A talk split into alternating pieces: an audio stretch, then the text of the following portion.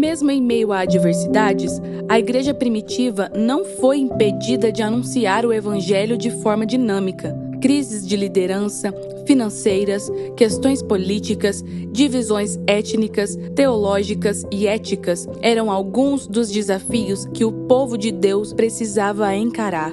Nesta série, veremos como o livro de Atos nos evidencia que a base da fé cristã está sempre nas Escrituras. Bem-vindo à série Atos, o Evangelho em Movimento. Bom dia, gente. Vamos lá então para nossa última mensagem, Atos. Ah, né? Ah, poxa. Quem foi edificado aí por essa série? Eu gostei muito. É... Então hoje nós vamos para o capítulo 12.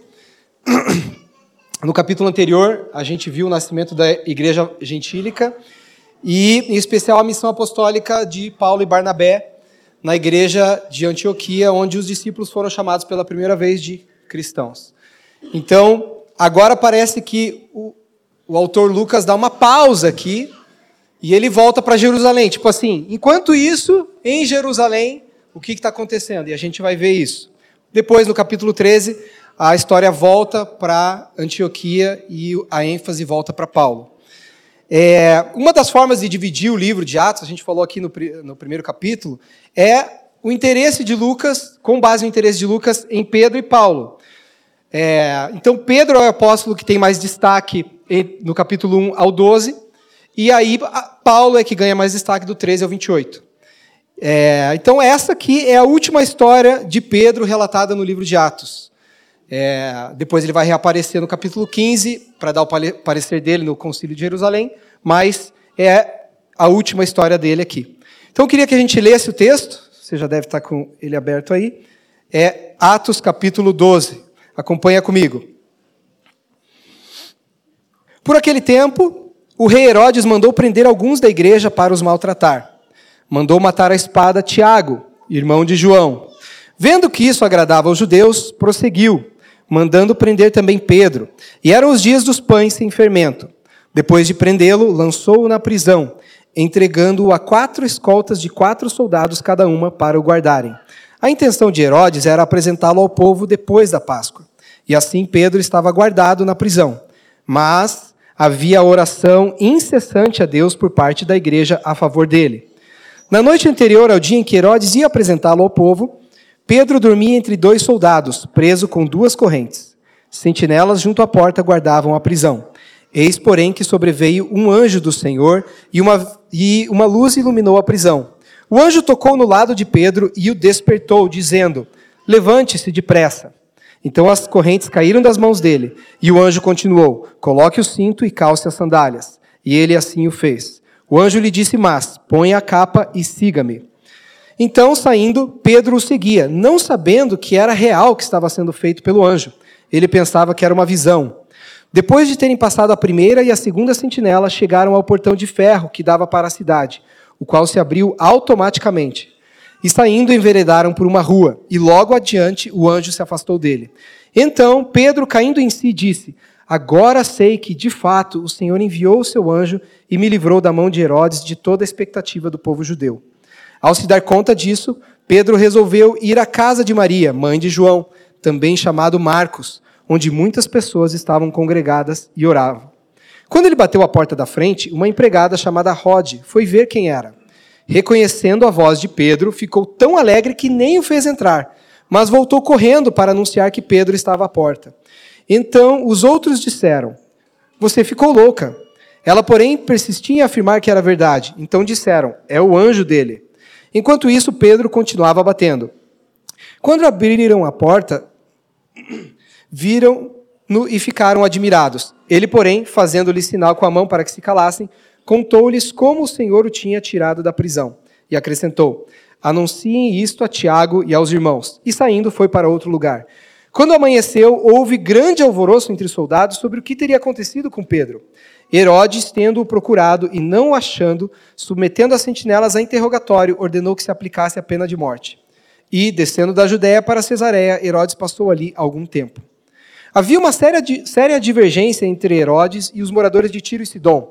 Estes, porém, de comum acordo, se apresentaram a ele e, depois de obter o apoio de Blasto, que era assessor do rei, pediram paz, porque a terra deles recebia alimentos do país do rei. Em dia designado, Herodes, vestido de traje real e assentado no trono, dirigiu-lhes a palavra, e o povo gritava: É a voz de um Deus e não de um homem.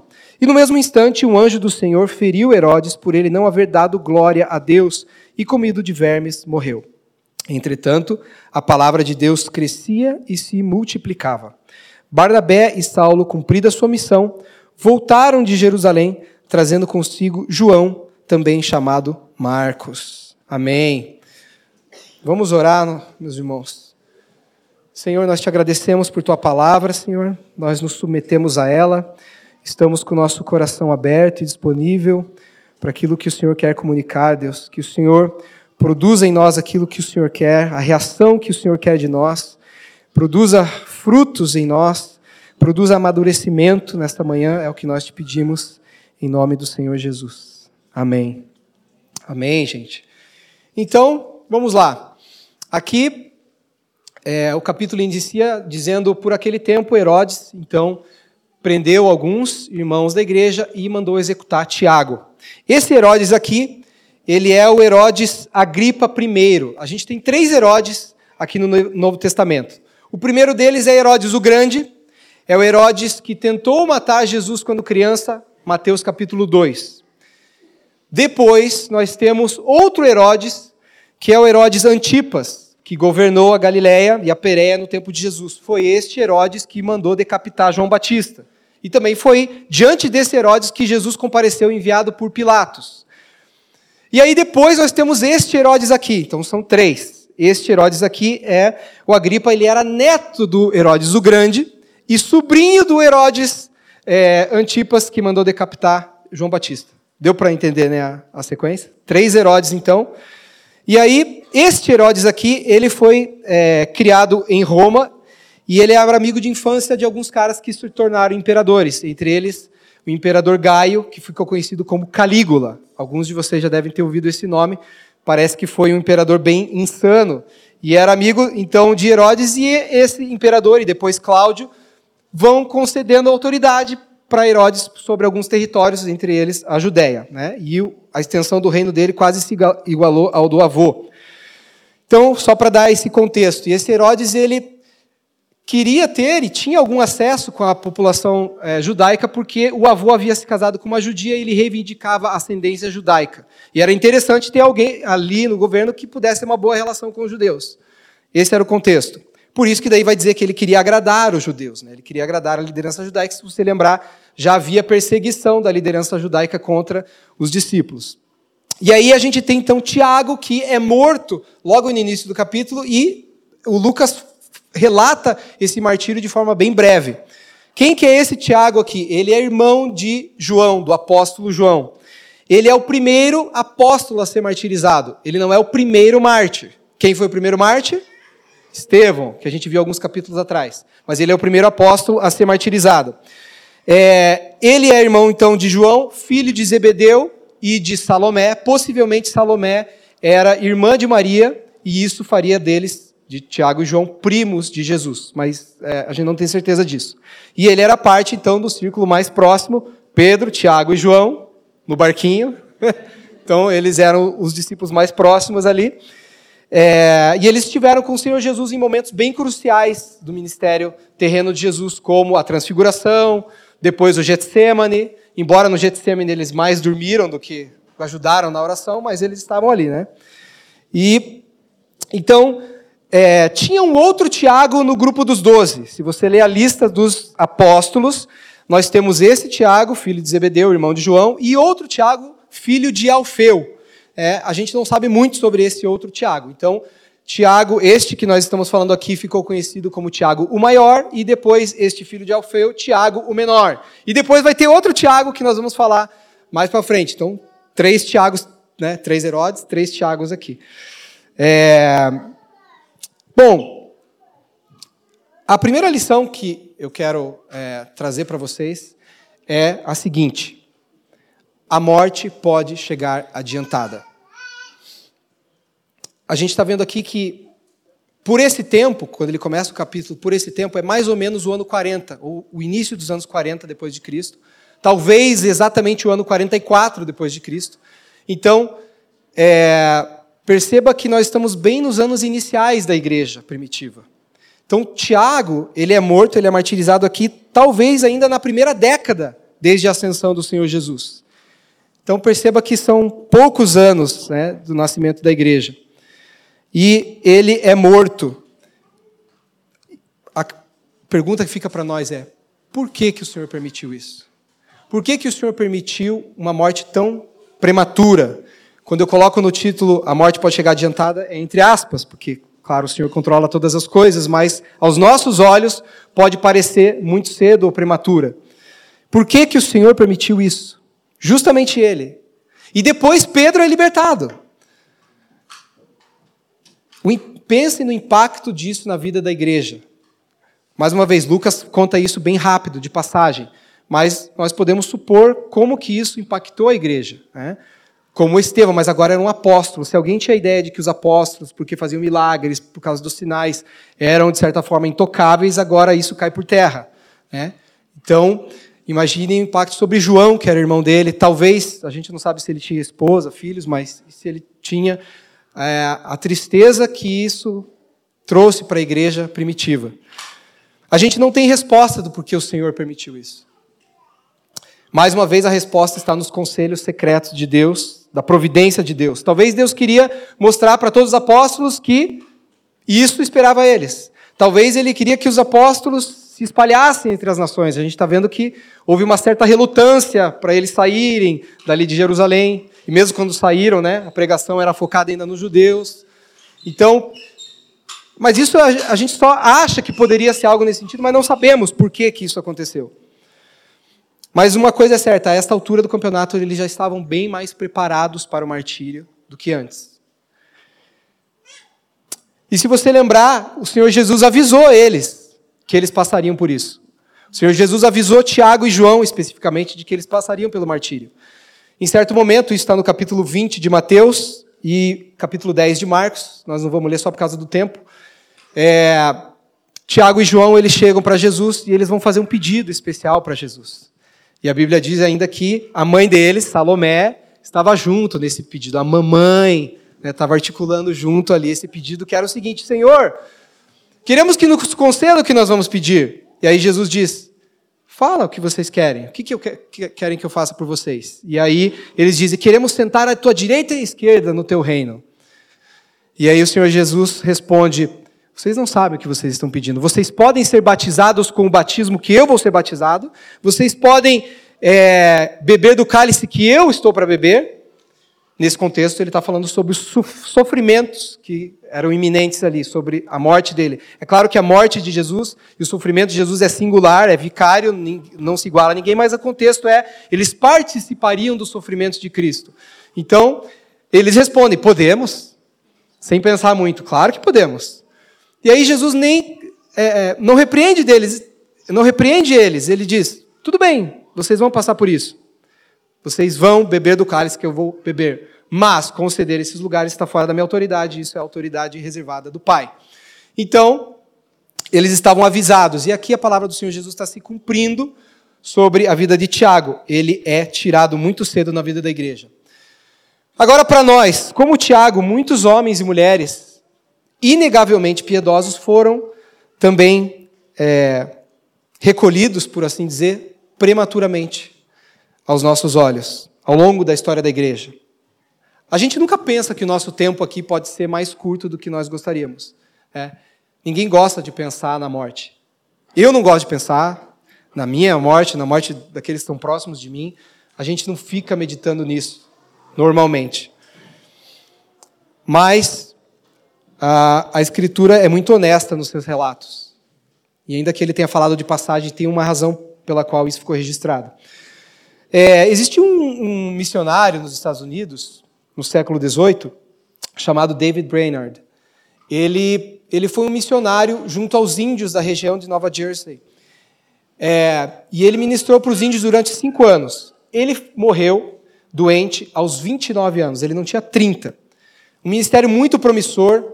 E Jonathan Edwards, o grande Jonathan Edwards, ele publicou depois os diários desse cara, que o nome da obra é Os Diários de David Brainerd. E então, e o Jonathan Edwards, se você lê esta obra, ele faz muitos elogios para esse cara, mas muitos. Ele diz que David Brainerd era um exemplo de vida, de piedade, ele era um verdadeiro cristão. Ele rasga elogios para ele. E quando esse cara adoece, ele vai para a casa de Jonathan Edwards.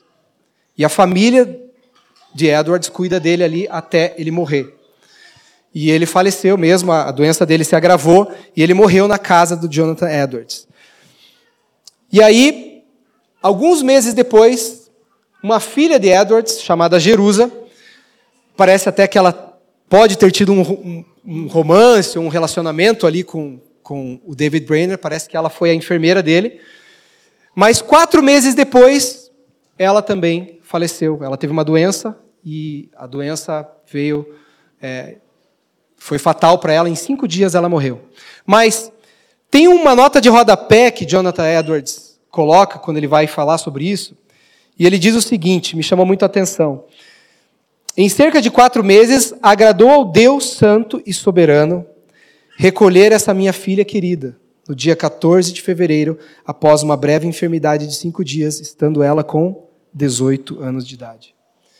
Então, é muito triste, né, esse, esse episódio na vida de Jonathan Edwards, mas o que me chama a atenção, porque a gente fica pensando, era uma filha, nova ainda, eu penso, meu Deus, cadê a minha filha? Está aqui, ó.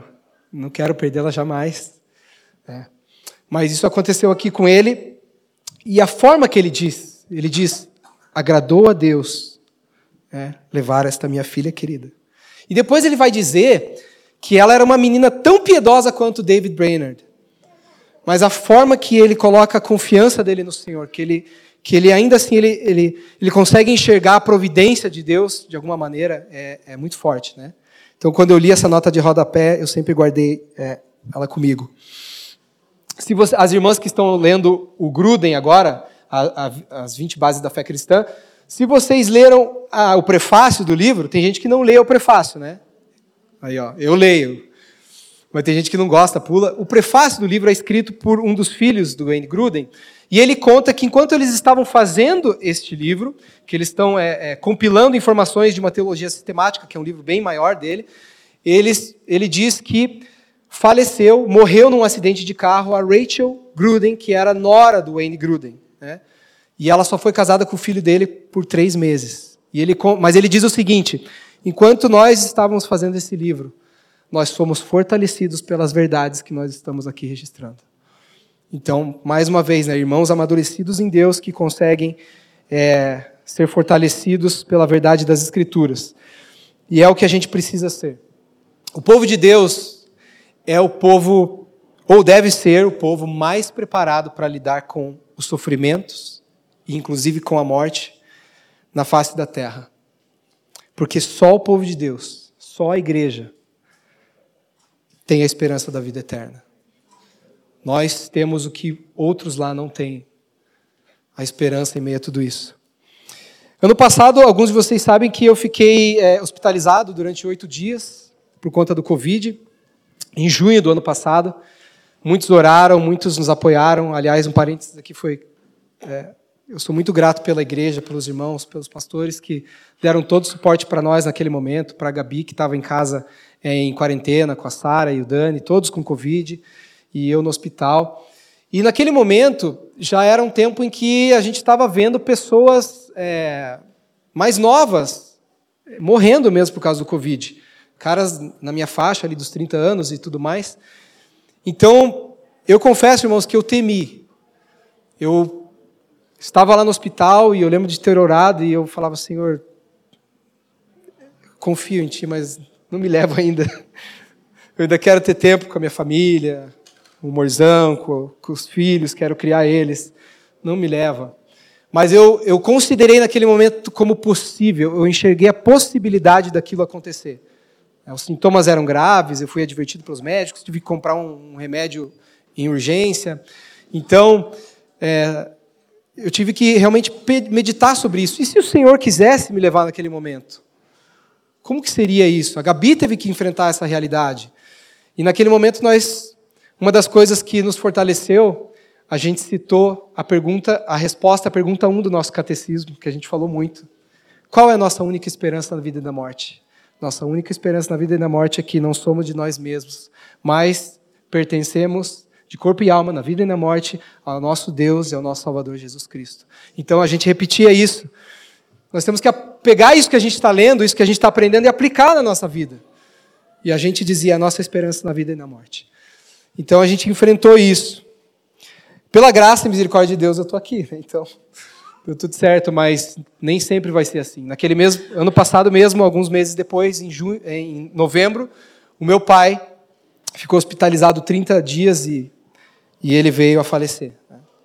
Então, é, nós oramos, depois nós vamos falar sobre oração aqui também, ainda nesse, nesse capítulo, mas também aprove ao Senhor levá-lo. Então, ele é soberano sobre todas as coisas.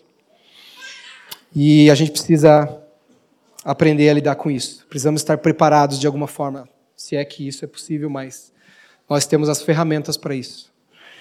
É, passando então, segunda lição que eu quero tirar desse texto é a jornada é diferente para cada um. Deus tem uma jornada designada diferente para cada um de nós. Isso parece óbvio, mas por que, que eu estou destacando esse ponto?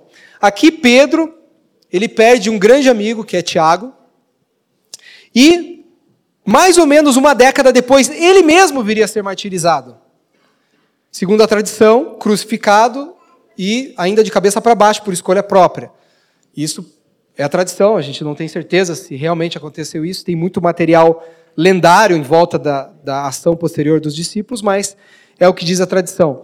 E ainda mais à frente, João, o apóstolo João, ele, ele viveu mais do que os outros, até a avançada velhice, e ele morre lá no final do primeiro século. Então, cada um teve uma jornada diferente, cada um teve é, participou dos sofrimentos de Cristo de maneira diferente a sua maneira.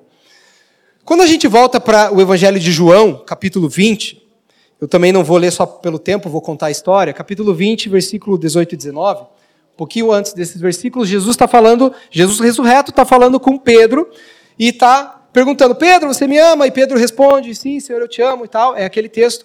Ao final das três vezes em que ele te, eles têm esse diálogo, Jesus diz assim: Pedro, quando você era mais novo, você se cingia e você ia para onde você queria quando você for mais velho, outros vão, outro vai, você vai estender os braços e outros vai te cingir e levar para onde você não quer. E aí o apóstolo João, o que, que Jesus está querendo dizer com isso? O apóstolo João, o evangelho de João é, é maravilhoso, eu gosto muito do evangelho de João. E uma das coisas legais do evangelho de João é que o apóstolo ele faz umas notas explicativas ao longo do texto. Então ele vai dizer assim: ora, Jesus disse isso, então ele vai dizer por quê, para significar com que tipo de morte Pedro haveria de glorificar a Deus. Então, Jesus estava falando sobre o martírio de Pedro futuro. Então ele já tinha, ele sabia que isso acontecer, aconteceria. E aí Pedro, esse Pedro que nós tanto gostamos, Pedro que nós é muito fácil a gente se identificar com ele, ele vai dizer assim: ele olha para João, que está ali também, e pergunta para Jesus: Senhor, e ele? Que, que vai ser dele? Como quem diz, né? Ele vai passar também por isso, né? Ele também vai passar pelo sofrimento. A história dele vai ser a mesma que a minha. E aí Jesus dá uma resposta, né? Pedro, Pedro estava acostumado já a levar algumas de Jesus assim, né? Ele diz assim: Pedro, se eu quero que ele permaneça até o fim, o que você tem com isso? Quanto a você, siga-me. Então a ideia é, como eu falei, João, ele viveu mais do que os outros. E de certa forma, ele viveu até depois de uma vinda do Senhor Jesus, porque o Senhor veio é, para exercer juízo sobre Jerusalém no ano 70 depois de Cristo. Então, de certa forma, né, dá para a gente pensar dessa maneira. Então, ele viveu até muito depois disso. Agora, ele não sofreu menos do que Pedro, ele teve sua parte nos sofrimentos de Cristo. Né?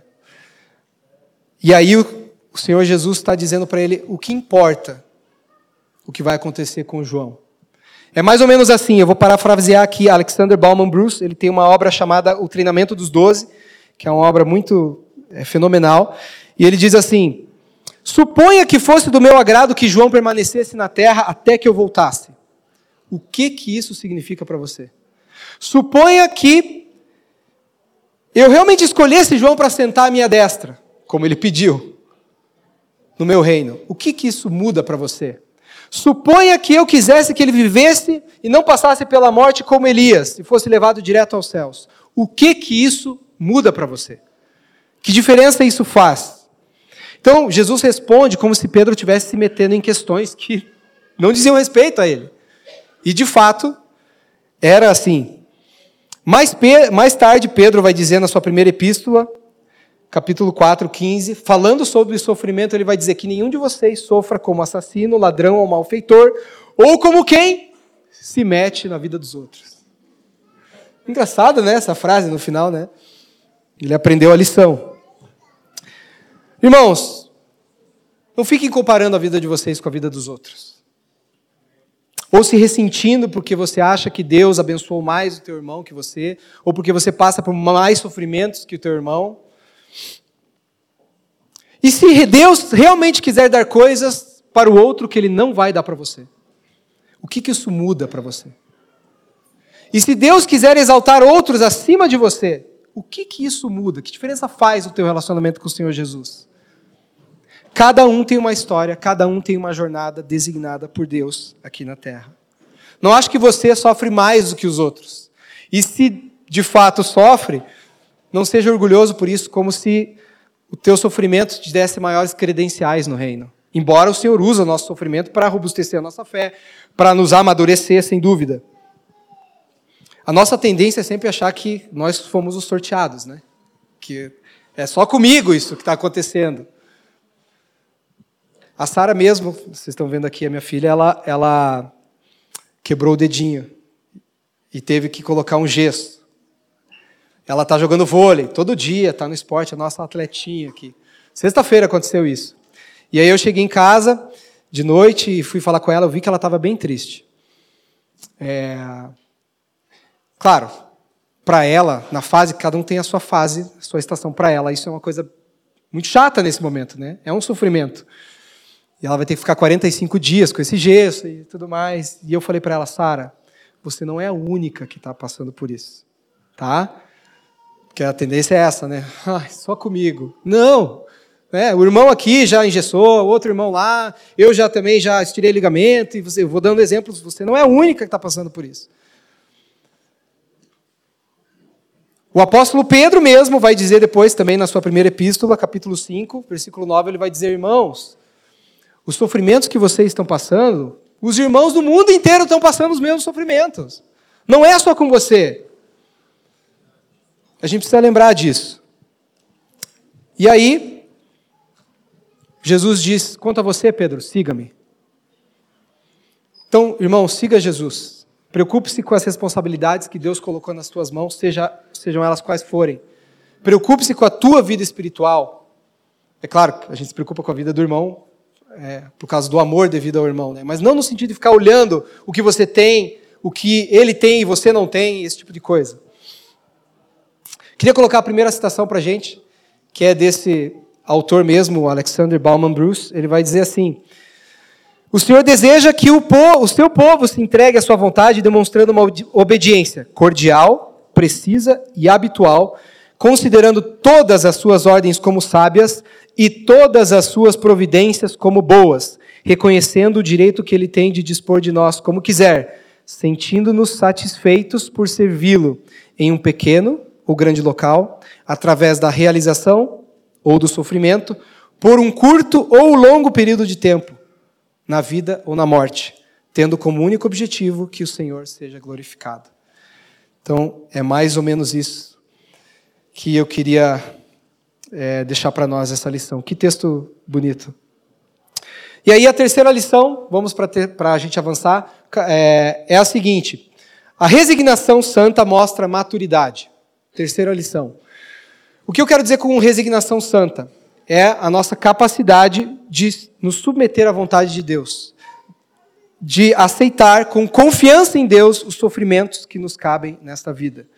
Evidente que a gente vai orar para o Senhor nos livrar dos sofrimentos. Tudo bem, nós vamos falar sobre oração daqui a pouco, mas é em tudo confiar no Senhor.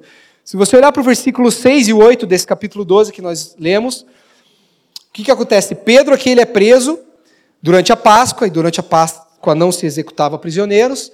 Então, um dia antes, ele está preso, e é um dia antes dele ser apresentado ao povo que o anjo vai e liberta ele.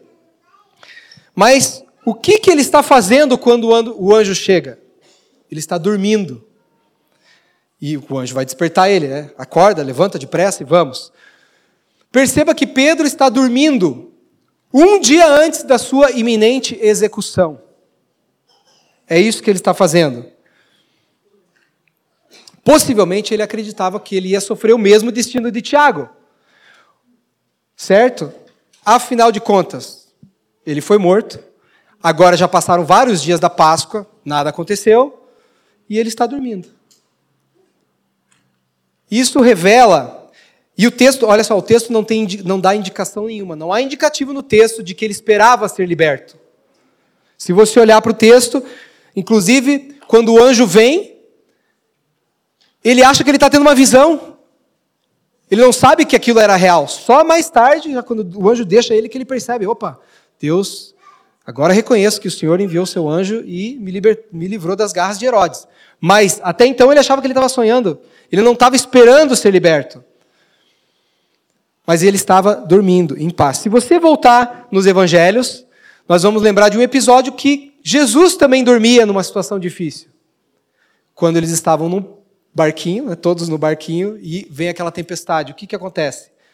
Os discípulos ficam desesperados. Pedro está desesperado também, ele está ali, e eles vão acordar Jesus, eles vão dizer: Senhor, você não se importa que a gente pereça, nós estamos morrendo aqui. E aí, o Senhor Jesus é, levanta, acorda, ele acalma todas as coisas e, e dá uma bronca nos discípulos, né? Pela falta de fé deles. Mas Jesus dormia na popa do, do barco.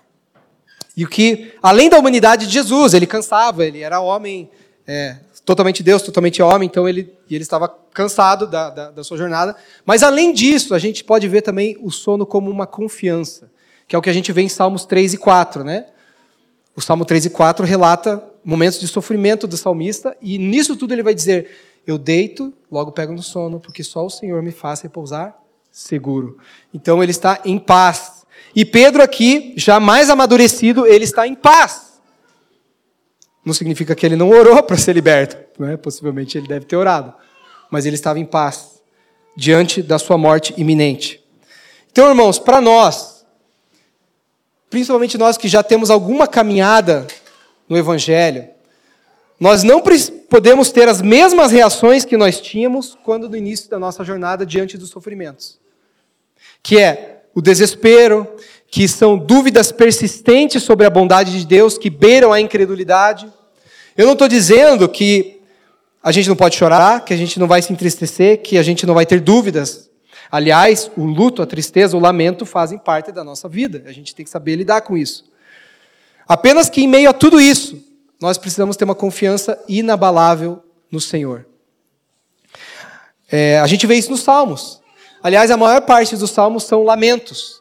E o que, que o salmista faz várias vezes? Ele vai dizer, ele vai relatar, ele vai expressar a tristeza dele, a decepção dele, a indignação dele, até com Deus.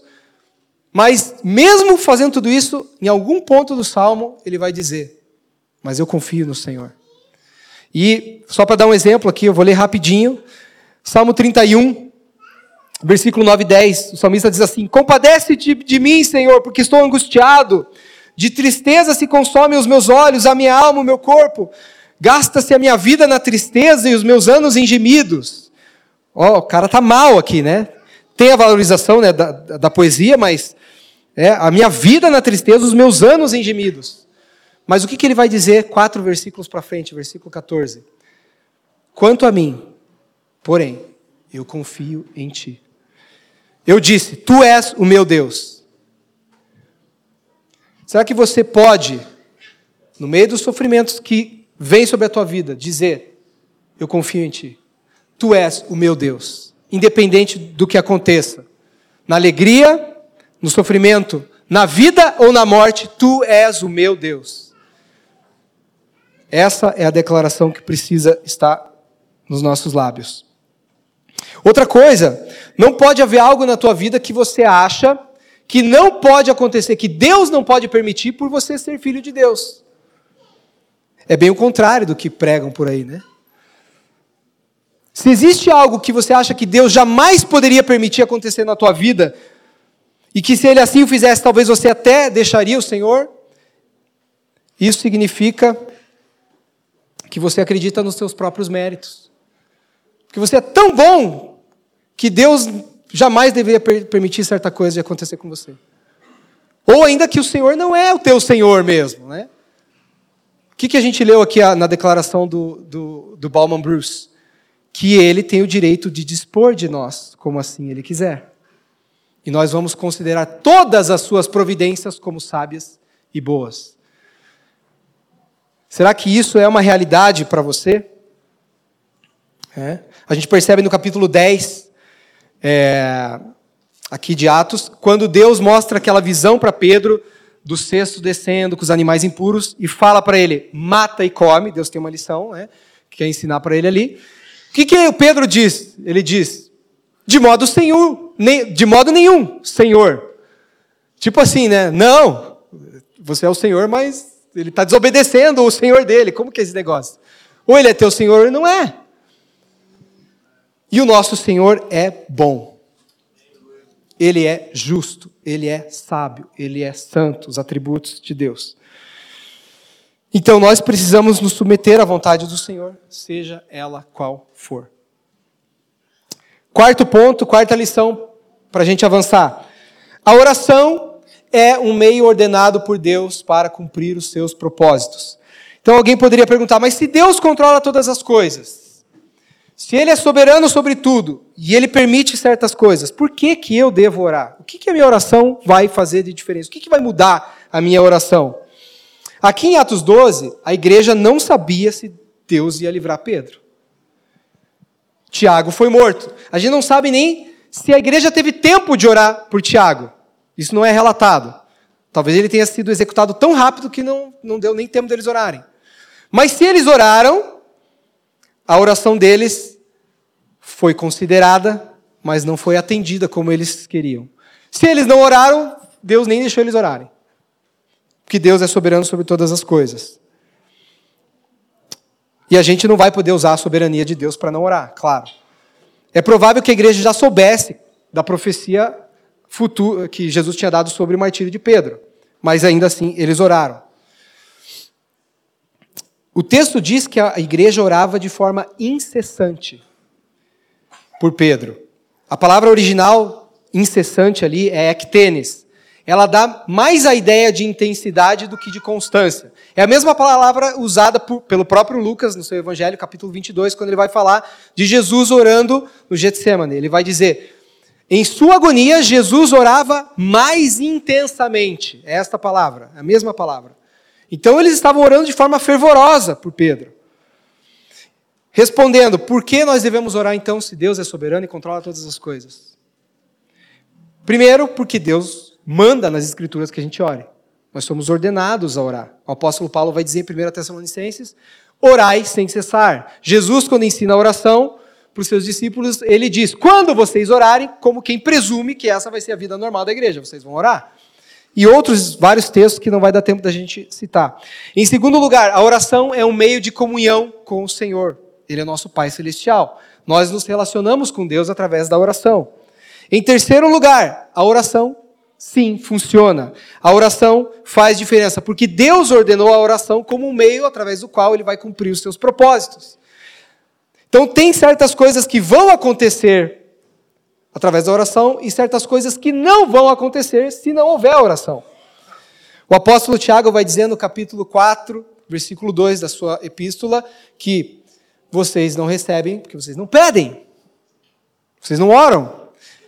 Ou vocês não recebem porque pedem mal, para esbanjar nos vossos próprios prazeres.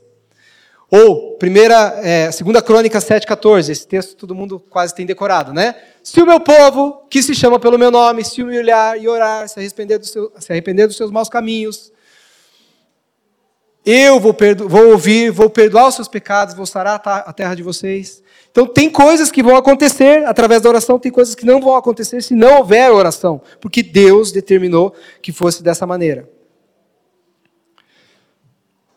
Então, nós precisamos orar. O que não vai mudar é o plano eterno de Deus.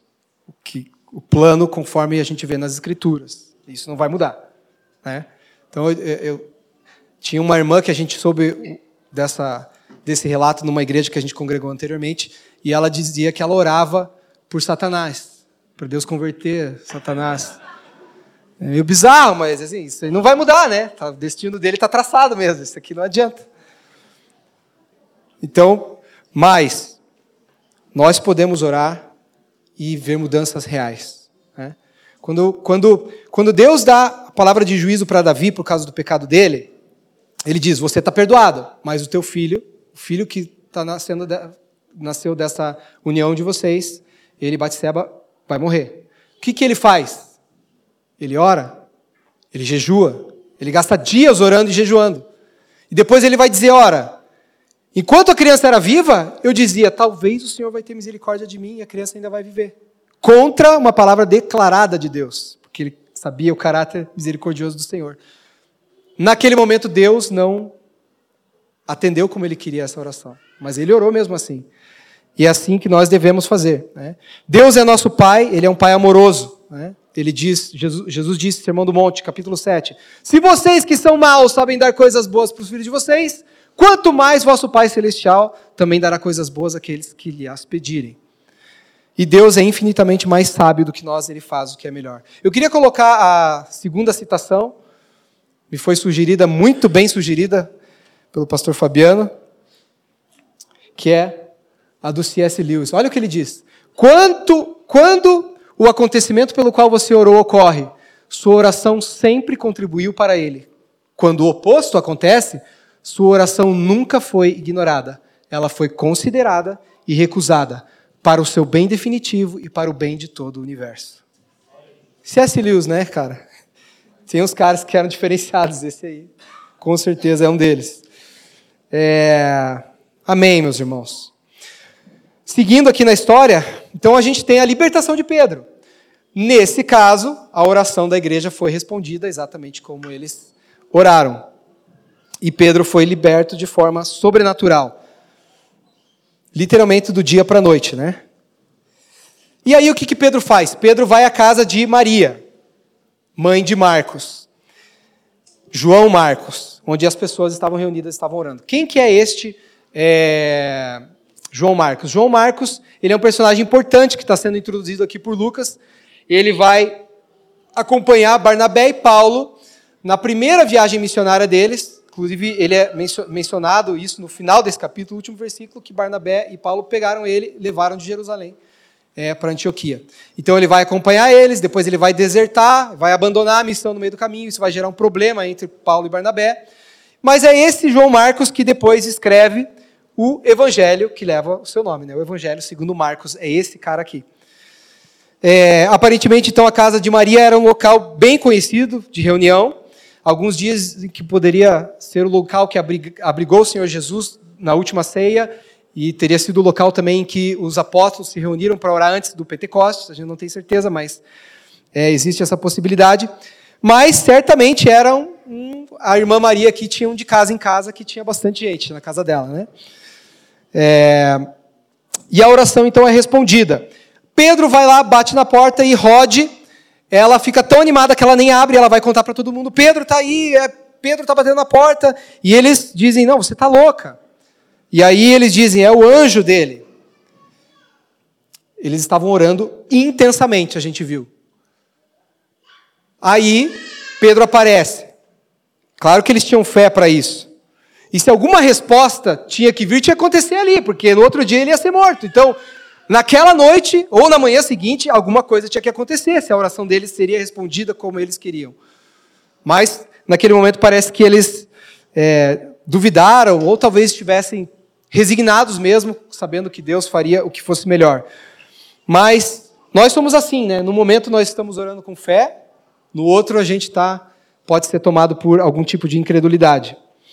Não tinha sido escrita a carta aos Efésios, que veio ser a, a, escrita depois, né, em que Deus, em que o apóstolo Paulo vai dizer: Deus é poderoso para fazer infinitamente mais do que tudo que pedimos ou pensamos. E aqui certamente foi o caso. Deus fez, é, libertou Pedro de uma forma muito mais extraordinária do que eles esperavam.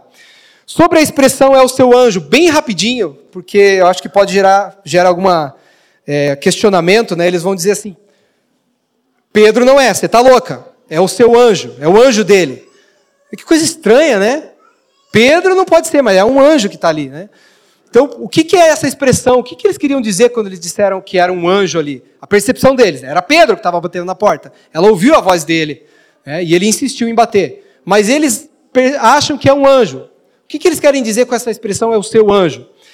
Duas teorias. Primeiro, eles queriam dizer é um mensageiro que fala em nome dele. Porque a palavra anjos, angelos, pode ser só um mensageiro. Então, tipo assim, Pedro está na prisão e mandou alguém dar um recado aqui. Alguém vir trazer uma mensagem. Ou, teoria número dois, eles estariam falando sobre um anjo mesmo. Talvez um anjo da guarda de Pedro. A expressão é o seu anjo, é o anjo dele. Existia uma crença popular de que existiam anjos designados da guarda para cada um e que ainda o anjo poderia assumir a forma física daquele seu protegido. Ou ainda ser de alguma maneira um presságio da morte daquele que era o protegido. Então são possibilidades, né? Eu eu considerando a naturalidade com que eles disseram é o seu anjo e todo o contexto eu me inclinaria a, a ficar com a primeira teoria de que era só um mensageiro, mas enfim, a gente não tem a resposta concreta disso só para não passar em branco. E aí, Pedro vai contar que ele foi libertado e ele diz para os irmãos: contem isso, anunciem isso para Tiago e aos irmãos. E ele sai dali. Então aqui nós temos o terceiro Tiago de quem eu falei no começo. Quem é esse terceiro Tiago? Ele é o irmão do Senhor Jesus, irmão terreno do Senhor Jesus. Esse Tiago aqui, é, ele assumiu, parece ter assumido a liderança, ou um lugar, um lugar proeminente de liderança na igreja de Jerusalém. Lucas não conta como que isso aconteceu. Esse dado só está aqui e a gente vai vendo no livro de Atos. É, mas a gente sabe pela palavra de Paulo que Tiago viu o Senhor ressurreto, capítulo 15 de 1 Coríntios, que o Senhor apareceu para Tiago, este irmão dele. Depois, em Gálatas, que nós já estudamos, capítulo 1, versículo 19, é, o apóstolo Paulo vai dizer que Tiago era um dos apóstolos, então ele se tornou apóstolo. E é ele quem vai dar a palavra final no Concílio de Jerusalém, no capítulo 15, logo mais à frente. E é ele também que escreve a epístola que leva o seu nome, a epístola de Tiago, o irmão do Senhor Jesus. Que ele ficou conhecido na história depois como Tiago o Justo. É, bom, e aí Pedro então sai dali, vai para outro lugar, é, ele não volta para Jerusalém. No capítulo 5, quando Deus liberta os discípulos também de forma miraculosa da prisão, eles são ordenados pelo anjo: volta lá no templo para pregar. Aqui não. Pedro, ele parece que ele vai dar, ele vai esperar a poeira baixar, né? Ele sai dali, né? Milagres, que a, a libertação dele foi milagrosa, são manifestações extraordinárias do senhorio de Deus, não, são, acontece todo dia. Então, ele não vai lá em Jerusalém dar as caras, né? agora ele fica é, mais escondido. E aí encerra a história de Pedro no livro de Atos. Agora, o apóstolo Paulo, agora, Tiago, este que nós falamos, ele é o líder mais proeminente ali em Jerusalém. Agora, a Bíblia vai passar a relatar os feitos de Paulo a, e seus companheiros, Barnabé, João Marcos, Tito, Timóteo, etc. A história vai dar lugar para outros terem a sua história contada aqui. E aí a última lição para nós é: os últimos serão os primeiros. A quinta lição: os últimos serão os primeiros.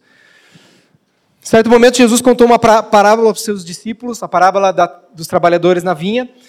Bem rapidinho, o Senhor Jesus conta que um homem de família, um dono de terras, ele vai desde a madrugada chamando trabalhadores para sua vinha. Na madrugada ele chama: Eu pago para vocês um denário e vocês trabalham comigo. É um denário diário de um trabalhador. E aí ele sai às nove, sai ao meio-dia, sai às três, sai às cinco, chamando caras para trabalhar lá. Na última, na última hora, às cinco horas, ele chama alguns. Ninguém contratou vocês? Não? Então venham trabalhar comigo. E eles trabalham uma hora só. E aí, depois ele manda o administrador pagar todo mundo. e ele começa pelos últimos. E aí os primeiros lá da madrugada vão ficar indignados e contestar o dono das terras, dizendo: Olha, você, esses caras trabalharam uma hora só, e você vai igualar ele com a gente, vocês estão pagando a mesma coisa para eles que pagaram para nós. E eles ficam indignados com isso, e daí o dono das terras vai dizer: Amigo, eu não estou sendo injusto, nós não combinamos um denário, então pega o que é teu e sai. Eu não posso fazer o que eu quero com o meu dinheiro? Ou você, você é invejoso porque eu sou bom? Porque Deus está sendo ali, há uma generosidade dos donos das terras. Tem muitas lições muito ricas, não dá para a gente entrar, mas uma delas é: os judeus deveriam ser os primeiros a serem chamados a trabalhar na vinha. Depois o evangelho seria pregado para os gentios. E eles seriam admitidos no reino com os mesmos privilégios e as mesmas vantagens que os judeus. E é isso que a gente está vendo aqui em Atos. O evangelho está avançando de uma comunidade que é puramente judaica para uma comunidade mais gentílica. E eles, os discípulos, os futuros apóstolos, não deveriam jamais desprezar aqueles que viriam depois deles. Também é uma das lições. De maneira mais geral, Deus, ele não deve nada para ninguém. E como a gente viu, ele tem uma jornada para cada um. Agora, Tiago acabou de chegar, acabou de se converter. Tiago, irmão de Jesus, que cresceu com Jesus, não creu em Jesus durante seu ministério terreno. Agora o cara ele é apóstolo e ele é o, o líder de Jerusalém, da, da, igreja de Jerusalém. Como que é esse negócio? O cara chega e senta na janela. No reino tem essa coisa do cara chegar e sentar na janela. Tem. É ruim quando isso acontece por meios, por artimanhas humanas. Mas quando é Deus que faz isso, a gente deve se alegrar pelos irmãos que estão sendo levantados depois de nós. E é assim que a igreja vai avançar. Não há lugar para vanglória, não há lugar para orgulho, não há lugar para inveja no exército de Deus.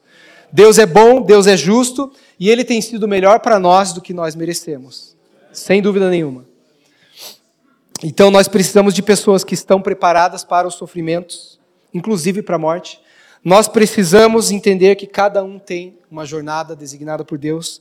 Nós precisamos ser maduros suportar os sofrimentos, confiando em Deus. Nós precisamos orar, sim, fervorosamente, mas confiando sempre na soberana vontade de Deus. E nós precisamos nos alegrar por aqueles que vêm depois, que o Senhor está levantando. E ao final, para nós terminarmos, a gente vê Herodes, então, esse rei que tentou calar a voz da igreja, ceifando a vida de um dos seus líderes mais proeminentes, Tiago. Agora ele mesmo sofre o juízo de Deus. Ele mesmo vai sofrer o juízo direto de Deus e ele morre, porque ele tentou receber a glória que deveria ser direcionada apenas a Deus. Enquanto isso, o texto vai dizer, versículo 24: a palavra de Deus crescia e se multiplicava. Muitas das nossas orações não vão ser respondidas como nós gostaríamos. Elas serão consideradas e recusadas para o nosso bem e o bem do universo. Mas em um outro sentido, todas as nossas orações serão respondidas, porque nós estamos orando o que Jesus ensinou. Venha o teu reino, seja feita a tua vontade, assim na terra como no céu. E Deus fará isso. Deus virá fazer justiça na terra. O seu reino virá.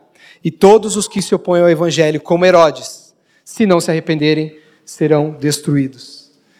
O reino do Senhor Jesus é aquele que Daniel viu aquela pedra ser solta e destruir a estátua que Daniel viu. É o reino que vai destruir todos os outros reinos e vai subsistir para sempre. Então, nós sabemos qual é o final da história. Para finalizar a última citação, o capítulo começa, citação de John Stott, com a morte de Tiago, a prisão de Pedro e Herodes triunfante. Ele encerra com a morte de Herodes, a libertação de Pedro e a palavra de Deus triunfante. Este é o poder de Deus para acabar com planos humanos hostis e estabelecer os seus próprios planos em seu lugar. É isso que Deus faz, é isso que nós estamos vendo. Eu talvez, acho que eu não falei, mas se eu fosse dar um título para essa mensagem, seria Confiando nos Desígnios Soberanos de Deus. Que a gente possa sair daqui confiando que Deus é soberano mesmo sobre todas as coisas e é assim que a igreja avança. O Evangelho em movimento. Ele vai continuar em movimento aqui até os confins da terra daquele tempo que era Roma. E o evangelho continua em movimento até hoje, ele chegou até nós e nós queremos também que a missão avance. o Evangelho vai continuar avançando até o dia de Cristo, nosso Senhor. Fique em pé, vamos agradecer ao Senhor e orar. Que você possa orar onde você está, sobre tudo que nós falamos. Talvez algo tenha pegado o seu coração. Talvez você precise se preparar mais para estes sofrimentos. Talvez você precise confiar mais na soberania do Senhor. Feche teus olhos.